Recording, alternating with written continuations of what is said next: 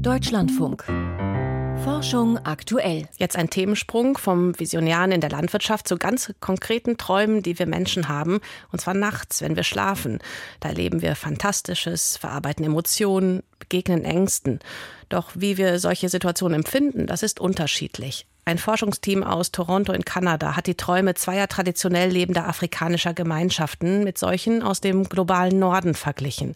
Ihr Ergebnis? Im Umgang mit Gefahren erlebten Angehörige westlicher Gesellschaften häufiger ausweglose Momente, während Angehörige etwa der Hadza in Tansania Unterstützung der Gemeinschaft bekamen. Lydia Jacobi hat sich die Studie angeschaut. Im Norden Tansanias, am Ufer eines flachen Salzsees, sind die Hadza zu Hause.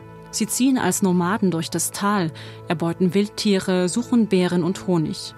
Das Jäger- und Sammlervolk lebt mit der Natur, obwohl von ihr zugleich die größten Gefahren ausgehen. Das spiegelt sich auch in den Träumen der Hadza wider. Ich habe geträumt, dass ich von einer Herde Elefanten gejagt wurde.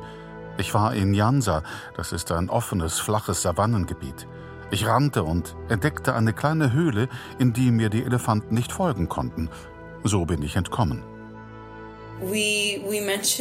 In den Träumen der Jäger und Sammler gibt es tendenziell mehr bedrohliche Situationen, aber sie erleben dabei nicht so viele negative Emotionen wie die Menschen des globalen Nordens.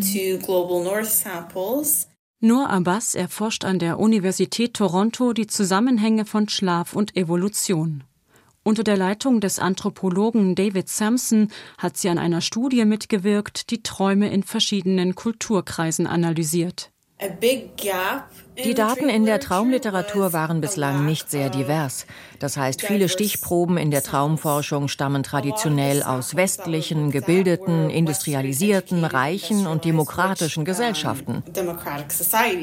Um die Lücke zu schließen, hat das Forschungsteam mit den Hadza aus Tansania und dem Volk der Bayaka im Kongo zusammengearbeitet. Über zwei Monate sollten sie jeden Morgen ihre Träume in einem Tagebuch notieren.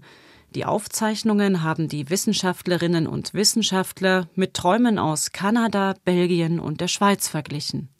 Alle Gruppen erlebten im Schlaf bedrohliche Situationen. Doch im Umgang mit den Gefahren offenbarten sich Unterschiede, sagt Nur Abbas und bezieht sich zunächst auf die Träume der afrikanischen Völker. Wir haben herausgefunden, dass es in den Träumen dieser beiden Gruppen häufiger um Gemeinschaft geht, dass es mehr soziale Inhalte gibt. In den Stichproben des globalen Nordens wiederum fanden wir positive Korrelationen zwischen bedrohlichen Inhalten und negativen Emotionen. Während die einen also etwa nach dem Angriff eines Büffels Hilfe von Bekannten bekommen, fühlen sich die anderen in ihren Träumen häufiger allein und verzweifelt. Ein Beispiel aus dem globalen Norden. Meine Mutter hat mich angerufen. Weinend verkündete sie, dass mein kleiner Bruder tot sei. Ich habe vor Traurigkeit geschrien und vor Schmerz geweint. Warum träumen Menschen des globalen Nordens und indigene Völker so unterschiedlich? Das sei noch nicht geklärt, so Nur Abbas. Sie vermutet, dass gesellschaftliche Werte beeinflussen, wie wir im Traum Emotionen verarbeiten. Da ist auf der einen Seite der individualisierte Westen.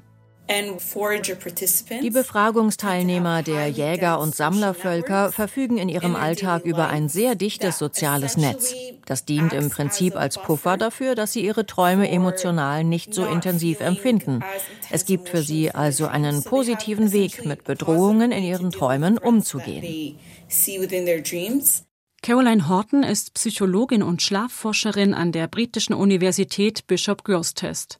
Sie war nicht an der Studie beteiligt und sieht in ihr Anhaltspunkte für die Theorie, dass sich Menschen durch ihre Träume einen evolutionären Vorsprung verschafft haben. In unseren Träumen erleben wir verschiedene Emotionen. Wir können sie in der ruhigen und sicheren Umgebung des Schlafs durchspielen und ausprobieren.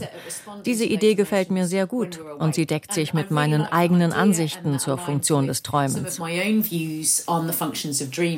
Horton ist aber skeptisch, ob man auf Basis der vorliegenden Daten zu dem Schluss kommen kann, dass die Hadza und Bayaka in ihren Träumen grundsätzlich anders fühlen als Menschen westlicher Gesellschaften. Dafür sei die Stichprobe zu klein. Außerdem müsse man viele andere Faktoren einbeziehen. Haben die Menschen gut geschlafen? Welche Emotionen erleben sie im Wachzustand? Es gibt viele Hinweise, dass Träume unser tägliches Leben widerspiegeln, auch was wir denken und fühlen. Aber können wir sagen, dass es große kulturelle Unterschiede in der Art und Weise gibt, wie wir träumen? Ich weiß nicht, ob wir das auf der Grundlage dieser Studie schon sicher können. Ich denke, sie geht von zu vielen Annahmen aus. Das kanadische Forschungsteam hofft jetzt, dass weitere kulturübergreifende Studien zur Funktion des Träumens entstehen. Denn sollten ihre Erkenntnisse stimmen, könnte man daraus viel über das Zusammenspiel von sozialen Bindungen und mentaler Gesundheit lernen.